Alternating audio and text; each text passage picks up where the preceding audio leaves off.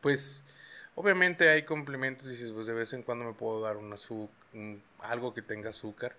Y al fin y al cabo estás justificando. El ser humano no necesita azúcar. El azúcar que hay en las frutas es suficiente. Ajá, eso El metabolismo que haces de la comida produce Es azúcar. fructosa, ¿no? Mm, fructosa, sí. O sea, no es, ah, azúcar refinada al 100%. O sea, es otro proceso, ¿no? Sí. Y fíjate. Y entonces, llegando a este punto, te voy a contar una historia. Ah. Bueno, antes que nada, bienvenidos al podcast online. Eh, me acompaña el día de hoy Francisco de la Lux Trujillo, eh, Neo. Neo para los compas. Hola. Y bueno, ya saben, yo soy el Doc y vamos a comenzar. ¿Qué te parece si comenzamos con una pequeña historia? Sí, cuéntamela. ¿Qué rollo? Imagina que eh, un día despiertas con la boca seca, Ah, eh, y crudo. con problemas para orinar, con la orina tal vez de un color más oscuro, poquito más oscuro. Ajá. eh, te levantas y tienes más sueño en el transcurso del día, no mejoras, te está dando mucha hambre eh, y sigues sin, sin poder sentirte sa- satisfecho con la comida. De repente tienes algo de, de momentos en que dices, me estoy muriendo de hambre y tienes como atracones de comida y estás aumentando de peso. ¿Ok? Esa es la historia de un paciente que tiene diabetes. O que Diabetes. probablemente tiene diabetes. O va para allá con un riesgo metabólico. Eso es un síndrome metabólico, resistencia a la insulina, intolerancia a la glucosa. Hay muchísimas formas de denominar procesos que te llevan a tener una complicación metabólica patronal, Ajá. como la diabetes. ¿Ok? Sí, claro. Y asociado, algo que se llega a asociar mucho, es eh, la inmunidad disminuida. De. En un paciente que tiene diabetes puede tener la inmunidad disminuida. ¿ok? Un paciente que tiene diabetes y se hace una herida, no va a sanar igual que un paciente que no tiene diabetes. Porque en la sangre hay más glucosa, más azúcar. Y siempre le pongo a los pacientes el ejemplo de, bueno, si tienes una cortada eh, a- entre los dos tipos de sangre, ¿a cuál crees que las hormigas vayan? ¿A la de alguien que no tiene diabetes o a alguien que sí tiene diabetes descompensado? ¿Verdad? Pues bueno, van a ir a alguien que tiene diabetes. Es un ejemplo muy burdo. Bien. Pero pensemos que las hormigas no, no son hormigas en este caso, sino que son bacterias de otro tipo, de las que el ser humano tal vez no está tan acostumbrado a recibir o su sistema inmune lo puede tratar mejor. Ahí vienen las bacterias anaerobias a falta de, de oxigenación ¿no? del ambiente que son las bacterias que apestan muchísimo y que no necesitan un medio de, mm, de oxigenación, como la gran mayoría. Y eso se vuelve más complicado. Este es un paciente diabético que a los 10 años va a presentar problemas porque no se ha estado tratando bien o dice que no quiere insulina, que porque con eso te vas a ir a tener insuficiencia renal y te ¿Es vas a quedar ciego. No- ¿Y eso es verdad? Claro que no. Claro que no es verdad. La verdadera causa de que un paciente se quede ciego o que tenga insuficiencia renal o le vayan a hacer este, diálisis o hemodiálisis a un paciente con diabetes Ajá. es porque aproximadamente desde 5, 7 a 10 años con esta enfermedad no se trató. Tomó el té de moringa, la hierba espirituosa, eh, promesas de, de charlatanes, siguió mal el tratamiento, Creencias de gente pendeja. Tuvo un, pues no pendeja, güey, porque simplemente es desconocimiento. No, como el meme, como el meme. Ah, Y aparte de todo esto, eh, el paciente fue abusado en cierto punto por los médicos que, las- que lo estuvieron viendo, porque no le estuvieron dando un, un adecuado manejo, ¿no? Y no le dieron una educación complementaria. ¿Por qué me refiero a la educación complementaria? El médico también tiene que decirle que existe la posibilidad de que tenga un denominado periodo de luna de miel cuando toma un tratamiento. Es poco común, pero puede pasar. ¿A qué te refieres con eso? El periodo de luna de miel es un paciente toma medicamentos para la diabetes, se siente bien, de repente deja de tomarlos y su azúcar está bien, sin medicamentos. Y esto pasa por algo muy simple, lo estamos hablando de manera simple para que se pueda entender. Sí, ¿no? claro. Eh, existen en el páncreas unas células que se llaman células be- beta del páncreas ¿Beta? O células B del páncreas. Estas células producen insulina natural. La insulina, imaginemos como siempre nos lo han dicho en la facultad, por así decir, una manera más lógica de entenderlo, que es una llave. Esa llave abre una puerta que es la célula. Entonces, como hay miles, millones de células, este- esta llave que es la insulina, cuando funciona bien, bien producida, abre la puerta perfectamente a la célula y permite que entre el azúcar o la glucosa para que tenga su función, su metabolismo, su alimento, De su natural. energía de manera natural. La diabetes de manera genética o adquirida ambiental con una predisposición genética, uno, dos, tres familiares anteriores que tuvieran diabetes, va a producir que esta llave de estas células B del páncreas No esté inadecuada o ya esté barrida. Entonces no va a poder abrir bien, o a veces una abre bien, a veces otra abre mal. Sí. Y ahí es cuando... maña, tiene maña. Ajá. Ajá. Entonces algunas células se quedan sin su, su aporte calórico para producir bien. Entonces ahí es cuando ya llega a haber, No chambean adecuadamente. ya llega a haber descontrol. Ujú. Que llega a pasar cuando llega un paciente y tiene tal vez estos síntomas que les había dicho, ¿no? Que está muy cansado, está aumentando de peso, está durmiendo mucho. Doctor, ¿hay una generalidad en cuanto a la edad? O sea, porque yo he escuchado varias veces que, mm, bueno, no creo conocer de casos de diabetes juvenil, si acaso muy pocos, no lo recuerdo en este momento, pero por ejemplo, doctor, ¿por qué? Diabetes mellitus tipo 1. Así Ajá, se y luego llama. la tipo 2, ¿no? La tipo Luego- 2 es en adultos. Ah, ok. A eso se refiere. La diabetes mellitus tipo, tipo 1 ¿Es la juvenil? la juvenil porque no tiene producción de insulina. Y también está la diabetes en el embarazo. ¿Se embarazan las, las chicas? Perdón, se- se- es... es... Puede llegar a tener diabetes en el embarazo una, una paciente. Ah, oh, eso no. Hay predisposición, obviamente, Predisposición, ¿no? Ajá, eso, pero es la palabra que estaba buscando. Pero en este caso, este paciente está cansado, eh, tiene sus atracones, apenas va en su fase inicial, ¿no? Se siente mareado, puede llegar a sentirse. Son detecciones muy simples.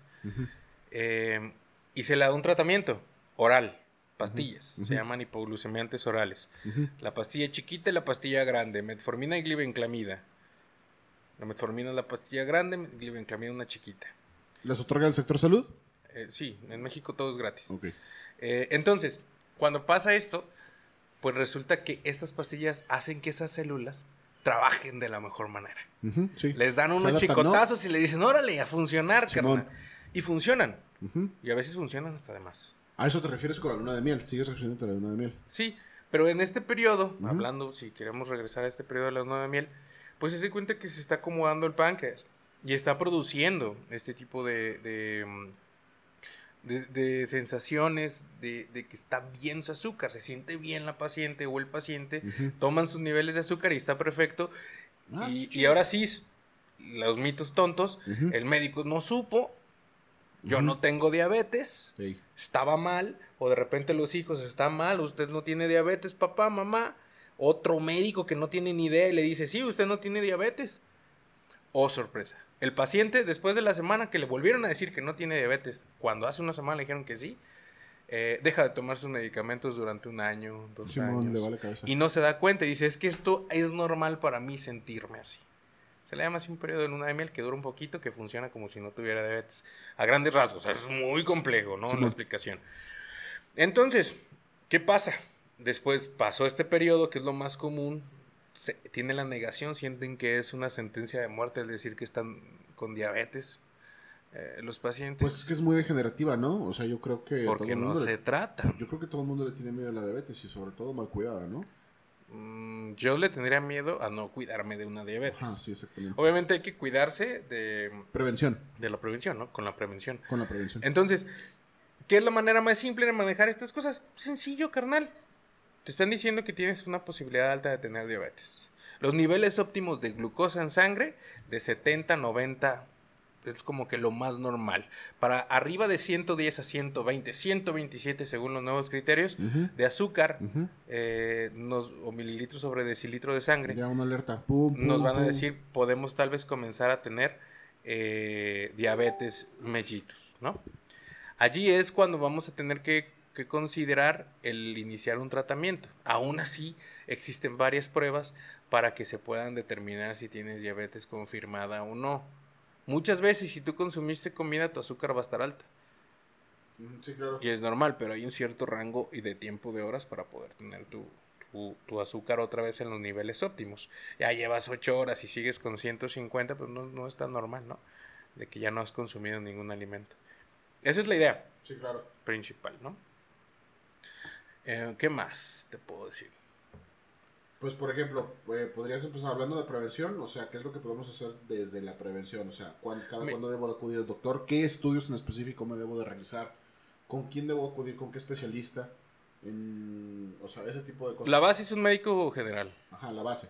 Un médico familiar, un médico general, que no es lo mismo. El familiar estudia una especialidad y el médico general es el que sale de una facultad de medicina, que tiene las nociones y bases. Y el médico eh, familiar duró más tiempo estudiando la misma carrera, ¿no? Simón. Eh, entonces, es ir con un médico cada año de preferencia, hacer un estudio y chequeo de rutina. ¿El general? ¿Te, te refieres a un estudio general? Estudio general, que más que nada es orientado, saber cómo están tus niveles de, de sangre, metabolismos en sangre, metabolito en sangre, perdón, eh, compuestos de la sangre y de la orina. Es lo básico, para ver si hay algo que me llame la atención. ¿Ok? Sí, claro. Y, por ejemplo, en, en los estudios, o sea, ¿qué tipo de estudios y bajo qué características debemos de tener una alerta? Pues hablando de diabetes, cuando tú tengas mm, la glucosa arriba de 90, de 100, de 110, Ajá. y, y sabes perfectamente que tienes un ayuno de 4 horas, eso puede ser la preocupación. Decir, sabes que tengo, tengo el azúcar alta. A veces existen errores de laboratorio y es muy válido que el médico vuelva a repetir los estudios de laboratorio Ajá.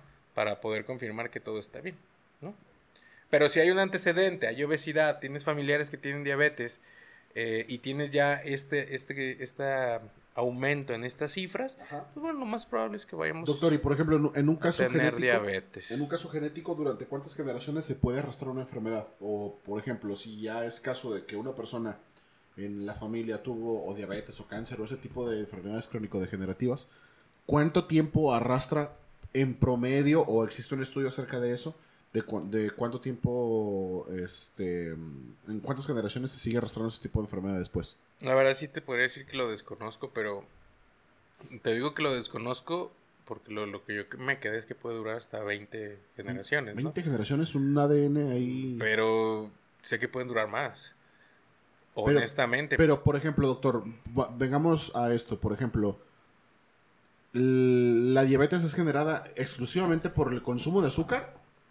¿No? ¿O, o de qué manera? mm, y lo digo La diabetes es la dificultad para metabolizar el azúcar. por eso. no por consumir azúcar te va a dar diabetes. Por eso, entonces, digamos que hace unas generaciones en nuestros, en nuestros antepasados, cuando no había esta este, industrialización de todos los productos, o sea, se padecía diabetes en anteriores generaciones, Sí, sí había, Ajá. menor cantidad, pero había. pero no a lo mejor conocida como diabetes, ¿no? Sino como males crónicos, ¿no? En este caso. Sí. Embrujamientos, ¿no? Hace Ah, bueno, puede ser. pues, ajá, puede ser. Entonces, es, es normal que durante varias generaciones se vengan arrastrando genéticamente estas enfermedades. Sí. Sí, se pueden venir. Y aunque no sea genético, ¿eh? Ajá. También Generada, la- autogenerada. También te la puedes autogenerar Sí, claro. en, este, en, este, en este tipo de casos. Comenzando y regresando, perdón, regresando a la historia anterior, Ajá. entonces esta persona eh, decide no tomar medicamentos y dice que así es su vida normal y que así es él, ¿no? Ajá. O es la cruz que le tocó cargar. Pasan 5, 7, 8 años y resulta que se le atoró una piedrita en el zapato. Y ya se cortó. Se cortó. No sintió. ¿Y cómo no sintió? Gracias al aumento del azúcar. Ajá. Tuvo en las puntas de los dedos de los pies o de las manos. Son muy delicadas, ¿verdad, Ya güey? tenía calambres. No es que sea delicado, ya tenía calambres de que había un aumento eh, de, de glucosa en el, en el sistema nervioso. La melina, mielina de, de lo que tiene los nervios se estaba descomponiendo y básicamente se estaban muriendo los nervios en las partes iniciales. Sí, en claro. las ¿Y, puntas. y por qué no se siente? A ver, repite eso. ¿Por qué? Porque la mielina se empieza a descomponer. Pongámoslo así. te- es el conducto, el nervio, Ajá. y las puntas de los nervios, gracias al aumento del azúcar, están fallando. Y, van a fallar y, no- ya no estás teniendo la sensibilidad adecuada. ¿En serio? Sí. Pero te estaba alertando. Ajá, sí. Te estaba alertando con calambres, con hormigueos. Te estaba alertando mucho tiempo. Y no hicimos caso. Yo, ay, me senté mal. Y no, no es cierto. Entonces eh, te estaba diciendo claramente. Puntas, te estaba diciendo como si tuvieras eh, agujas que te estuvieran Agujas. encajando. Te estaba avisando el cuerpo. Entonces, se le atora una piedrita en el zapato. No lo sintió. Se da cuenta cuando la parte que sí siente, siente mojado Por la sangre. en el zapato, ya por la sangre. Pero imagínate el tiempo que pasó mientras iba caminando. Ah, ok. Revisa, dice, ay, me corté. Pero no sentí. O sea, ya entrada debes de tener una alerta al decir, no siento una cortada en un pie. Sí, claro. Bueno. Te curas, te estás poniendo tu mertiolate, que es lo clásico que vas a tener, tu alcohol o no sé. Que completamente erróneo limpiarse así. Sí, ¿por qué? Es que hay procesos de asepsia y antisepsia. Eh, con jabón es más que suficiente, jabón neutro es más que suficiente para limpiarse, secarse bien la zona y listo. Pero bueno, entonces nuestro paciente se limpia y como decide no ir al doctor, tal vez pasa un día o dos Piensa que es algo y mínimo. dice, sabes que como que se está aumentando esta infección. Claro. Vas con el doctor y resulta que ya tienes una necrobiosis o que necrobiosis quiere decir que ya se te está destruyendo el tejido, Necro que ya huele feo. Eh, y que ya tienes bacterias de otro tipo porque tus niveles de azúcar están por los cielos. Estoy hablando de 300, 400 decilitros, bueno, mililitros sobre decilitro o incluso hasta más. Hemos tenido pacientes de 1000, 1500 de azúcar. Y caminando, y es rarísimo. ¿Es cuando el azúcar, cuando la sangre se vuelve blanca? No, no pasa eso. güey. Eh, Pues que yo he visto unas imágenes por si es no que eso es, eso es de ¿no? colesterol, triglicéridos y esas cosas. Pero bueno, entonces resulta que el doctor, que ahora sí está poniéndole atención, o sea, o le está poniendo atención desde el la primera vez que lo vio en este momento, Ajá. eh, dice, ¿sabe qué? Usted es diabético. ¿Cómo? Si hace tiempo que me dijeron, bueno, ¿tiene papás diabéticos? Pues sí, mi mamá me dijeron que se murió de eso, se murió porque le cortaron un pie. Ah, clásico. Eh, abuelos, no sé. Hijos, porque un hijo tiene diabetes y me dice que me cuide, pero yo no le creo. Ok. Ese es más o menos el... Se bajó el, Sí. esta es más o menos la, la idea o cómo se está percibiendo un paciente en la consulta cuando llegan estas etapas. Oiga, ¿ve bien? Sí. Pues si ya la edad me impide ver bien. Ya, no veo un ojo. Ey. Ok, pues lo vamos a, le vamos a quitar un pie, el pie. ¿no? Ya se lo quitan, se siente triste, que ya no funciona. Y en el hospital, pues se dan cuenta, o en la consulta, que el paciente tiene el azúcar alta y le empiezan a dar tratamiento, le dan insulina, revisan sus riñones, y resulta que ya tiene insuficiencia renal porque el azúcar en donde se filtran los riñones, en las nefronas, que es el lugar donde se filtran, el metabolito o la- el tamaño de la glucosa cuando pasa por ahí, porque no sabe, no lo está metabolizando, ¿dónde lo va a sacar? ¿Por la orina? La célula no está recibiendo azúcar, ¿dónde lo saca? ¿Por la orina? Y si la saca por la orina, porque es la única manera, ni modo que la vomite, no puede. ¿No? No, es que ya está en el sistema, ya está en la sangre. Ya está ¿Y cómo lo vas a pasar? Po- Por, los riñones, va, hay que sacarlos.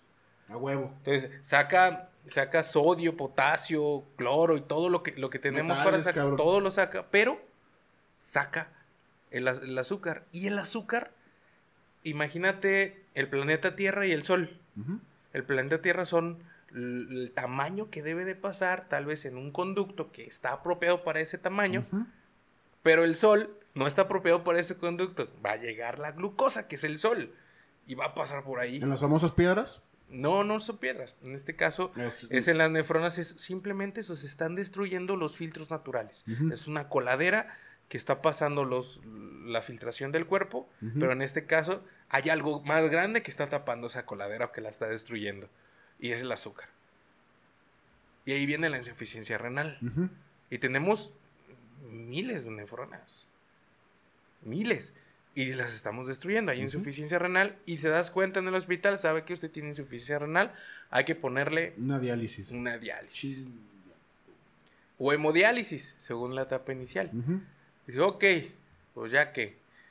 Oiga, pues si usted tiene problemas o retinopatía diabética, hay que ponerle láser en los ojos, porque si no, no va a poder ver después. Ahí le ponen el láser en los ojos. Oiga, pues que también tiene hipertensión, porque no. Y oiga, que Una llegó el de, COVID. cadena de cosas. Que llegó el COVID. Cuídese porque trae colesterol alto y, y- y- y trigliceridemia, au- aumento de triglicéridos, que son otros compuestos eh, lipídicos de- de- de colesterol y todo esto. Cuídese. Oiga, pero me cortaron un pie, ¿cómo voy a hacer ejercicio?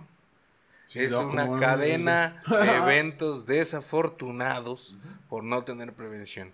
Y esa es la historia de todos aquellos que consideran que la diabetes no existe. Y ¿En serio es la historia ese, ese de una de las causas más principales de muerte en en México. México?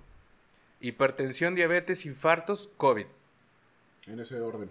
Eh, yo me imagino que sí, Sí. no lo he visto últimamente, pero quiero pensar que más o menos así va. Oye, ¿qué pasó? Bueno, habla- hablando, ahorita que mencionas esto ya, extensión hospitalaria, ¿qué está pasando con esos em, tratamientos que se llevan comúnmente a cabo en los hospitales y ahora con el COVID, pues y las restricciones? ¿Qué onda? ¿Se siguieron con esas? Bueno, yo imagino que hay muchos este, pacientes que han de haber perdido o modificado la fecha de sus... este, Sí, claro. Pero hay salas COVID, hay lugares especiales para el COVID. Pero, pero, por ejemplo, en este caso, los hospitales como tal, ¿siguen funcionando a su 100%? O sea, ¿se ha detenido ese... Mejor dicho, siguen si- funcionando todos sus servicios. Ajá, mejor dicho, ajá. Sí. ¿Limitados? Más espaciados, con más restricciones. Porque yo me acuerdo que antes la gente decía, bueno, digo, yo afortunadamente digo, no, no, no me ha tocado nunca estar en una este cuestión hospitalaria. Solamente una vez. Ujú.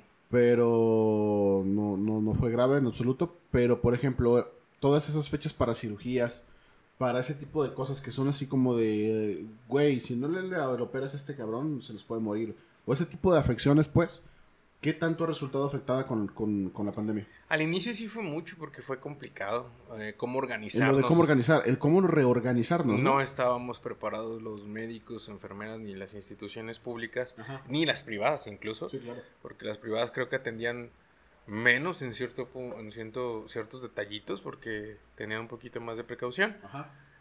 Pero sí fue complicado. Ya posterior se empezaron a abrir otra vez los servicios conforme a lo necesario, ¿no? Pero algo que me daba mucha pena es ver cómo había compañeros médicos de base, los clásicos, ¿no? Ajá. Que me voy a ir por resguardo porque tengo miedo al COVID. Y dejaban toda la consulta tirada nada más por... ¿Sí se dio mucho eso? Sí, claro. Claro. Si es, oye, no me chingues, cabrón. Son pocos y luego me mano, sales con esto. Échame la mano, compa. Pin- Ah, no, y luego es, no, a los héroes de verdad. Ah, y ya se felicitan a todos los médicos del mundo, ¿no? Y dices, cabrón, fíjate si realmente estuvo dando consulta. Bueno, no, desde el hecho de que sea personal clínico, yo creo que todo el mundo ha puesto su parte, ¿no? O sea, yo no, sí, se que- respeta, se respeta. Pero si hay algunos que dices, güey, tú no tienes profesión, sí me toca. Son poquitos, pero sí existen. Y vaya que los veo, carnal. vaya que los Oye, y ahora, ¿qué onda? El otro día estaba escuchando que te vacunaste por tercera vez. Chimón. ¿Y qué onda? ¿Qué me puedes decir acerca Pues de me eso? dormí. ¿Por Sí, qué? me volvió a pegar poquito.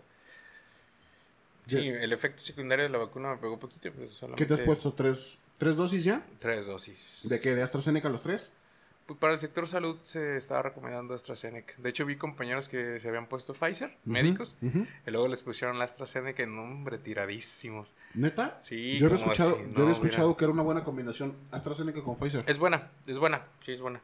Este, solo que sí los, los tomó mucho, no estaban acostumbrados a el veneno de la AstraZeneca que está fuertísimo. Yo la verdad es que me vacuné con gripa este, la semana pasada. Mal hecho. Y sí, sí, sí, sí, lo sé. Pero la verdad es que no me sentí mal, a excepción de lo que ya estaba enfermo. No, no tuve, no me alteré así excesivamente. Capaz, que- capaz que traías COVID y, y contagiaste a todos, ¿no?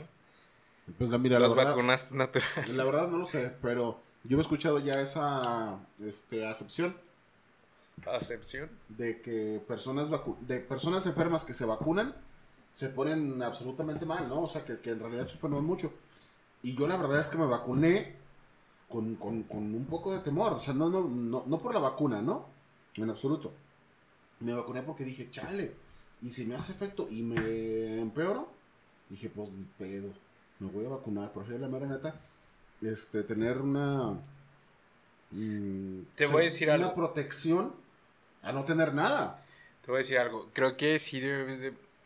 Digo, desafortunadamente estabas enfermo y era tal vez ya tu primera dosis después de dos años de pandemia, ¿no? y tal vez entiendo la desesperación de vacunarse. pero lo indicado es no hacerlo. Lo indicado es esperarnos. Va a haber más vacunas, va a haber más dosis para rezagados, va a seguir habiendo vacunación. Solamente seguir teniendo precaución. Lo mejor, lo que más te hubiera recomendado yo es, ¿sabes qué? Eh, no te vacunes, o si de plano estás muy deseoso de hacerlo, ve y pregunta directamente cuando te vayan a vacunar, oye, tengo estos síntomas. En un dado caso como el mío, por ejemplo, ¿qué onda? O sea, la, vacuna sí va a ser efectiva, me va a proteger en el porcentaje que dice hacerlo. Sí, pero tal vez el efecto secundario hubiera sido más fuerte, ¿no? Tal vez no te tocó eso, pero el sistema inmune está bajo. La verdad es que a excepción del, del dolor de brazo durante tres días, y ni siquiera fue dolor, solamente lo sentía como un poco caído. Este a excepción de eso, no sentí absolutamente nada con la vacuna. Creo que. Pues ya te había dado COVID, ¿no? Eso, fíjate que eso es lo que había estado pensando, güey. Dije, chale, güey, o sea, si, no me tumbó la vacuna, es porque a lo mejor ya estuve enfermo. Son cuerpos distintos, ¿no? El sistema inmune es distinto y está preparado de distinta manera, ¿no? Pero bueno, ahora imagínate a nuestro paciente, a nuestra historia, que no se cuida y de repente le da COVID. Oye, imagínate, cabrón, ¿no? De diabético, cabrón. Ya con una afección así tan grande, güey. Luego con COVID. Y luego tiene que ir a formarte. Luego, bueno, recuerdo, ha, estado sonando mucho en redes. Em, la versión, ¿no? De que hace un año estábamos vuelto locos buscando taxis de oxígeno. Sí. ¿No? Y ahora, pues lo que estamos buscando ya no son taxis de oxígeno. Ahora más bien es protegernos con la vacuna, ¿no? Claro. Entonces, este. Qué bueno, yo digo, la verdad es que los propios medios indican que ha habido un descenso importante en en, en, la cuestión de las muertes, ya no son tantas. Por ejemplo, hacer un comparativo de hace un año exactamente con el comparativo de muertos de ayer, y era una diferencia enorme. O sea, hace un año se estaban muriendo casi al día 1400 personas, en un dato de milenio. Y hoy, por ejemplo, bueno, más bien ayer, perdón, hubo 80 muertos. O sea, sí es. O sea, sigue habiendo muertes, o sea, no digo que no, pero no sé si es correcto decir que esas personas este, fallecidas es o, por sistemas inmunes comprometidos, como lo mencionaste hace rato, o porque su afección crónica ya es muy, está muy desgastada, o porque el COVID ya definitivamente lo tenía que matar. O sea, ese tipo de cuestiones siguen siendo las que las personas se preguntan todos los días. Entonces... Pues sí, pero podría decirte como de manera muy práctica que a cualquiera nos puede tocar. Aquí ya es una cosa que no vemos y que es un poquito invisible. ¿Qué cosa? A cualquiera nos puede tocar que una cepa de COVID sea más agresiva que otra y que nos pueda dar. Estaba leyendo un artículo, eh, bueno, una carta al editor de un estadista, no me recuerdo el nombre, para la New England Journal of Medicine, donde mencionaba que el 50% de la población para el 2023 eh, se espera que esté contagiada. No vacunada, contagiada. Ajá, con vacunas sin vacuna. Sí, bueno, ya hoy, ayer precisamente lo estábamos viendo, ¿no? Como el 50% de la población del mundo. El propio presidente, sí, el propio presidente en México pues está contagiado de COVID por segunda vez. Entonces, no le sirvió su cartita. su, estampita de protección. ¿no? De protección. Este, sí es muy importante, ¿no? O sea, saber que el virus continúa en el ambiente. Sí. Pero que es una ventaja estar vacunado por pues por la protección, ¿no? Que te asegura la vacuna. Sí, esta vacuna me dolió más, yo creo que en esta sí me pusieron el chip.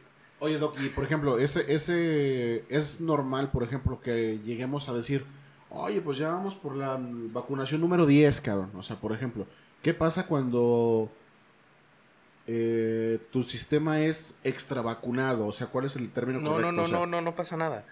Eh, de hecho, yo pienso que ya lo, están, lo van a hacer un poquito más de publicidad en cierto punto. Eh, la influenza, hay una vacunación anual de influenza. Sí, lo sé. De neumococo, que es otro tipo de, de patógeno que te puede dar en vías respiratorias. también hay una vacunación anual. Esto va a pasar lo mismo con el COVID, va a haber vacunaciones anuales y tal vez existan mejores vacunas que te hagan vacunación eh, cada tres años, con refuerzos de cada seis, o tres, tres vacunas en toda tu vida, como el polio, y eso. Poco a poco va a pasar eso, tiene que evolucionar el propio virus a que nuestra resistencia como humanos pase, ¿no? Entonces, por ejemplo, va a llegar un momento donde vamos a convivir con el virus naturalmente. Si el virus ya no se va. El virus ya no se va, se queda, ¿verdad? Se queda. Podemos tal vez intentar erradicarlo y tener brotes pequeños. ¿Como la rabia? La rabia no se ha ido. Entonces, ¿por, qué dicen que está...? No me toques ese tema, carnal, porque sabes que yo manejo esos problemas. Sí, sí, sí, lo sé. Bueno, bueno eh, ¿no, se, ¿no se ha ido la rabia como tal? No, la rabia existe. entonces, ¿por qué existe esa campaña de que se extinguió la rabia como tal? Ah, porque la prevención de vacunar a nuestras mascotas hizo que si un animal salvaje, de, si un animal salvaje ataca a una de nuestras mascotas o una, a una vaca y esa vaca ataca o muerde o pasa saliva a algún animal de, de caza, no se contagie ese animal y no nos agreda a nosotros. Eso es lo principal, pero la rabia existe. Yo este año tuve tres casos de, rabia, de rabia en vacas principalmente. Por, por, cosas mordidas en el... Sí, sí, sí. Por, por, por ataques de agresiones salvajes. Entonces, si no hay vacunación en animales, no podemos erradicar la, rabia. Muchos consideran que la vacunación o el antirrábico que existen en los pueblos, en las ciudades, es para proteger a los animales. Sí, tiene su punto proteger a los animales. Desde 1883 en México. Desde 1883 en México existe eso, güey. Entonces, previene de que esos animales del hogar o que están con mayor frecuencia a nuestro alrededor tengan rabia y nos ataquen. Si aún así uno de esos se escapara porque hay una menos del 80% de vacunación de animales domésticos puede ser un factor de riesgo. Si existe, aún así hay vacuna para la rabia para, los humanos. Que no se coloca en el esquema porque es, es innecesaria y cuesta 10 mil pesos el tratamiento. A, grosso modo los números, ¿no? Entonces la vacunación es importante, dejémonos de cosas, ¿no? Entonces si tienes diabetes, eh, tienes un factor de riesgo, como llámese obesidad o hipertensión, que después platicaremos de la hipertensión, pues bueno, la vacunación puede ser una muy buena opción. Cambiar los hábitos alimenticios y de, ejercicio pueden ayudar, en este caso, de que tengas predisposición a este tipo de, enfermedades. Y recordarle a, todos los contemporáneos que tengan entre 25, 30, 40 años, que ya no están jóvenes y que ya pueden manifestar síntomas, por más jóvenes que se sientan, pueden llegar a presentar síntomas y es un golpe duro de la vejez. Doctor, tus recomendaciones para finalizar sobre qué es lo que tú recomiendas como doctor y desde, cuán, desde cuándo, desde qué edad, a quiénes en específico y cómo podemos ayudar a que esta campaña siga teniendo éxito. ¿De cuál? De diabetes. Ah, ok, desde... Desde que van a la consulta diaria, la cultura de ir con el médico para un chequeo rutinario es, es preciosa. Si existiera podríamos detectar a tiempo las enfermedades. Incluso hasta podremos intentar corregir algo de esto metabólico y alargar el proceso a que se te manifieste. Ahorita que estás tocando ese tema, bueno, déjame tocarlo muy, muy, muy rápidamente. El tamizaje, doctor. ¿Qué onda con eso? Si previene, ayuda a, ¿qué, qué podemos hacer con eso? Existen varios tipos de tamizaje. Consideremos si pruebas preventivas para detectar algún tipo de enfermedad. ¿Es el término correcto? Mm, a manera de grosso modo para que lo podamos entender todos. Bien, existen tamizajes eh, que se le hace al niño al nacer. Sí, claro. tamizajes el, más para conocido, encontrar enfermedades de distintos tipos, VIH, sífilis y demás, ¿no? Lo ideal es ir a la consulta anualmente para que tu médico tenga un abanico de posibilidades con un excelente interrogatorio médico, una historia clínica y te pueda determinar, bueno, en tu caso te quiero mandar a hacer esos estudios porque con lo que me dices, sospecho que podemos pensar en esto. Si confirmo que estás bien, pues ya lo hicimos. Ese es el chequeo médico. Ok, vamos a hacer el chequeo en otro año más, ¿no? Esa es la idea. Bueno, yo, yo sé que debe haber una cultura de la prevención siempre desde, desde, jóvenes, ¿no? Pero, por ejemplo, quien no visita regularmente a su médico, desde los cuántos años es, ya debes de tener una red flag y decir, oye, ya va siendo hora de que vaya con el médico.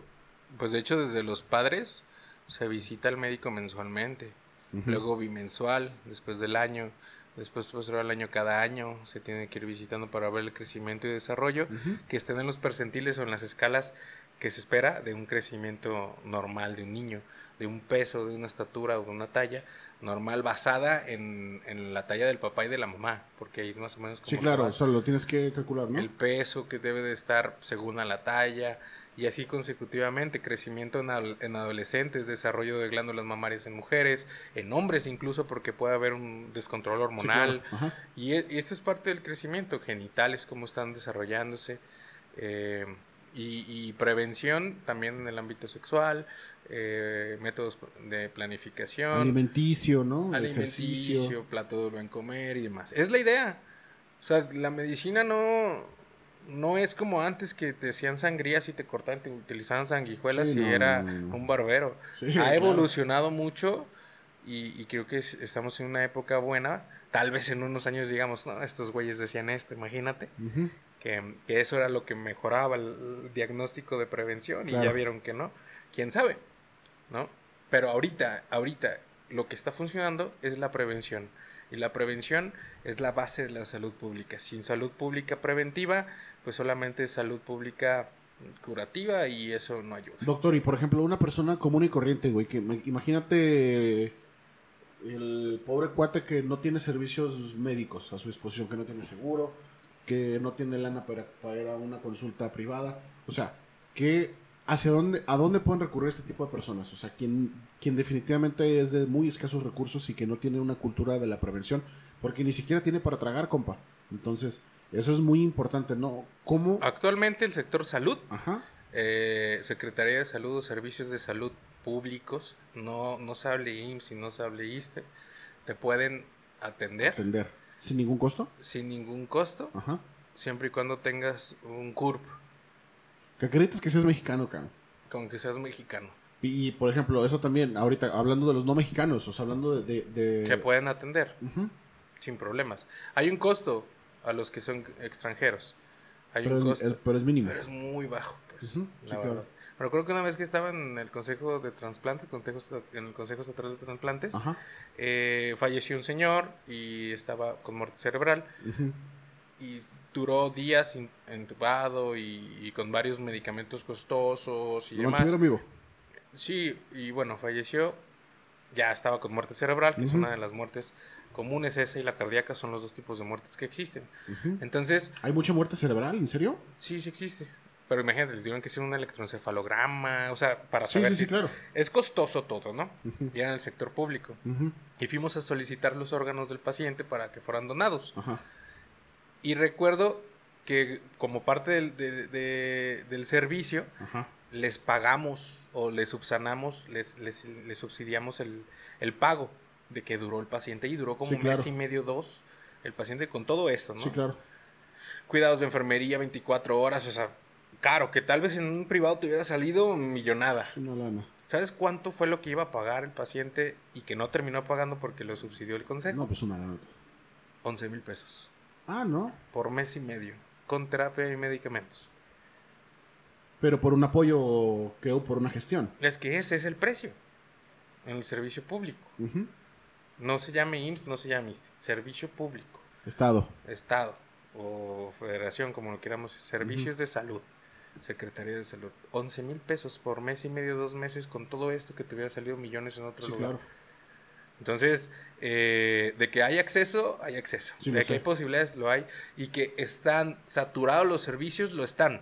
Pero, Pero con paciencia van a tener solución, pueden tener su consulta.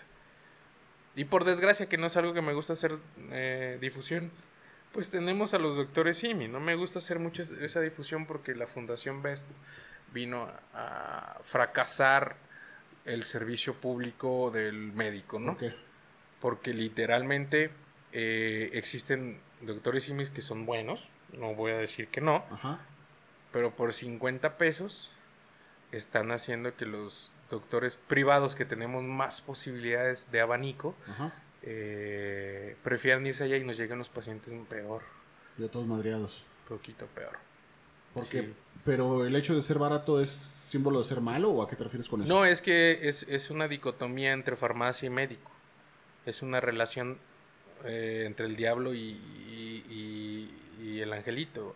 Ajá, O sea, literalmente es, ahí te va, compra en la farmacia, la consulta cuesta 50 pesos, pero es un más o menos, ¿eh? Porque son 50 pesos la consulta, 10 pesos la toma de presión, eh, la glucosa 15 pesos, y además de eso, eh, si, si te hice algún otro procedimiento, que si te lavé el oído o te curé una herida, ya es otro precio más. Terminas pagando una consulta de 100, 150 pesos, que a veces innecesaria es. Si necesitas un certificado médico son 75 pesos, estás pagando 250 pesos y luego de 250 pesos tu consulta, tu, tu receta y ya se te hizo más o menos 500 pesos de pago, un aproximado.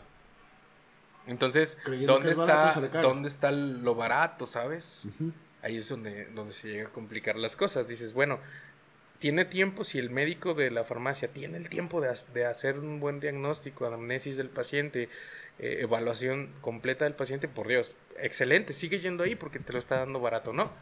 Pero por desgracia, muchos de estos compañeros pues necesitan, si no está clientada la, la consulta, necesitan más dinero. Y si está clientada la consulta, Es muy rápido. es rápida. Entonces, eh, No no, hay con nada como un- interrogación no hay nada como tal vez un privado, privado, privado, Ujú, donde te voy a dar la hora, hora y media que te mereces, ujú. al 100%. Y muchos compañeros privados no lo hacen, ¿eh? También son cabrones. Eh, Si vas conmigo y no funcionó el tratamiento, vente, te voy a revisar. Yo no te voy a cobrar la segunda consulta, güey. Porque no te funcionó el tratamiento. Yo la cagué, güey.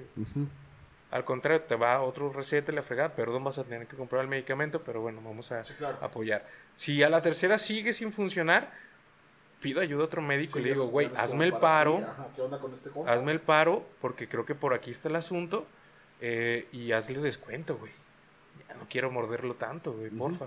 Sí, y sí, hay médicos que sí nos apoyamos, relación, sí ¿no? nos apoyamos. Hay otros que sí les vale madre, güey, neta. Luego lo haremos de un tema Todo- de todo- médicos, Todo, güey. como le veía el señor, doctor. Todo como le veía el señor. Pero bueno, concluyamos con esto. Échale. Este, la historia de un paciente que tiene diabetes es tan larga, tan larga, como, la, como el tamaño de la extensión que va a ser cortada su extremidad, si no se cuida. Sí, claro. Eh, yo creo que sí Truchas debemos de, de cuidar muchas de estas cosas y tener la, la cultura de la prevención. Esto es solamente una enfermedad, tenemos muchas. No, un un abanico. Muchas. Un abanico de enfermedades. Pero recuerden que acérquense a su médico y gracias Neo, No, a ti, doctor. Siempre es un gusto platicar contigo. gracias, creo que esta vez nos excedimos poquito, pero a ver qué pasa con la edición. Échale, échale. Eh, gracias, eh, Neo, ¿cuáles son tus redes sociales? F de la Lux en todos lados. Eso. Twitter, Insta. eso, Tilín. Nosotros estamos en todas las redes como el podcast online y Les vamos a aperturar. Ya tenías una cuenta de Twitter, ¿no? de Twitter, sí, el doctor online. Ahí, hay que darle. Esa, esa ahí vamos a estar, en- ahí vamos a estar dándoles lata en Twitter. que Esa sigan casi no la usaba. Eh, Instagram y también en, en Facebook. Eh, síganos en Spotify y todas las redes asociadas, Apple Podcast y demás, y Amazon y todo. Bueno, muchas gracias, Neo. A ti, doctor. Próximamente estaremos en YouTube, señor. Ah, ey, nos vamos a subir a YouTube. Ya vamos, les vamos a sacar que la contenido edición también. no es tan fácil. Andamos, andamos viendo a ver qué, qué, qué más les entregamos para que estén aquí observándonos y sobre todo pues esperando sus comentarios también, a ver qué nos pueden aportar. Bueno, Ánimo. gracias. Bye. Bye bye.